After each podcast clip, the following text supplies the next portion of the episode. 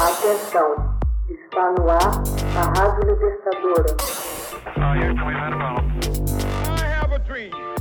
Assim sendo, declaro vaga a presidência da República.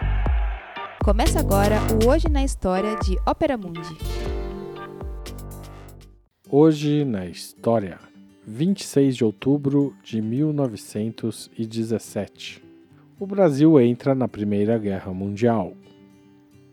No dia 26 de outubro de 1917, o Brasil tornou pública sua decisão de entrar na Primeira Guerra Mundial contra a Alemanha e ao lado das potências aliadas, França e Inglaterra. Atuante nas rotas marítimas comerciais no Atlântico Sul, o Brasil vinha sendo crescentemente ameaçado pela política alemã de guerra submarina irrestrita nos dois primeiros anos do conflito.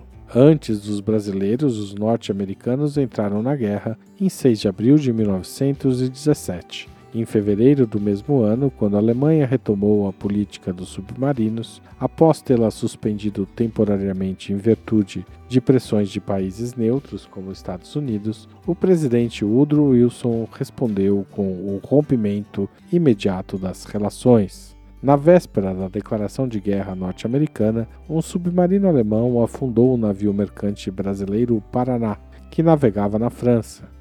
Em 4 de junho, Domício da Gama, embaixador brasileiro em Washington, escreveu ao secretário de Estado Robert Lansing declarando que o Brasil estava revogando a condição de neutralidade e rompendo os laços diplomáticos com a Alemanha.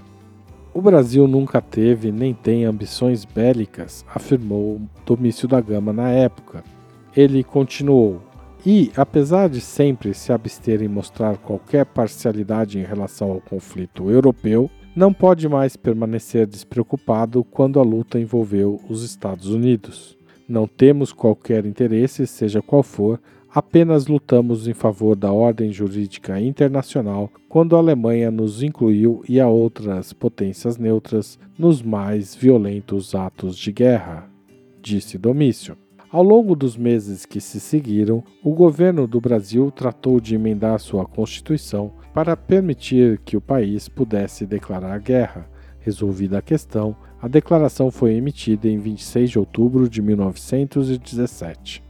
Em carta aberta enviada ao Vaticano, mas com clara intenção de ser lida pelos países ao redor do mundo, o ministro das Relações Exteriores do presidente Venceslau Braz, Nilo Peçanha, justificou a decisão de seu país, condenando os ataques da Alemanha sobre o comércio internacional e invocando os seus altos propósitos de criar um mundo pós-guerra mais pacífico e democrático.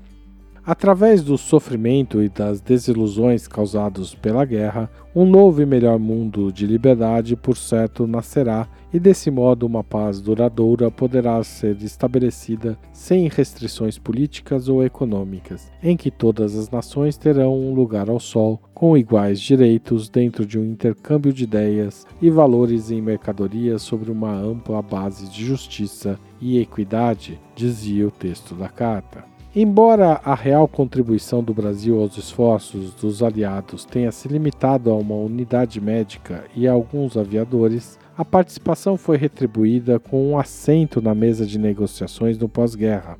O fato de o Brasil, de acordo com o tamanho de sua população, ter direito a três delegados oficiais na Conferência de Paz de Paris de 1919 irritou Portugal, que havia enviado 60 mil soldados ao fronte ocidental e dispunha de um único delegado. A Grã-Bretanha defendeu Portugal, enquanto os Estados Unidos respaldaram o Brasil.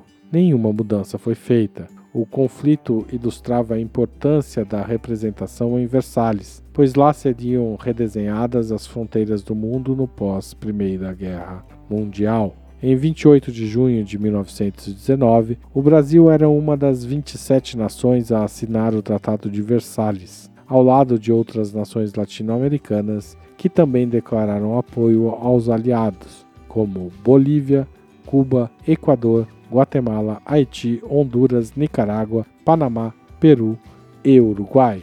Hoje na história, texto original de Max Altman Locução de Haroldo Seravo. Gravação Michele Coelho. Edição Laila Manoeli.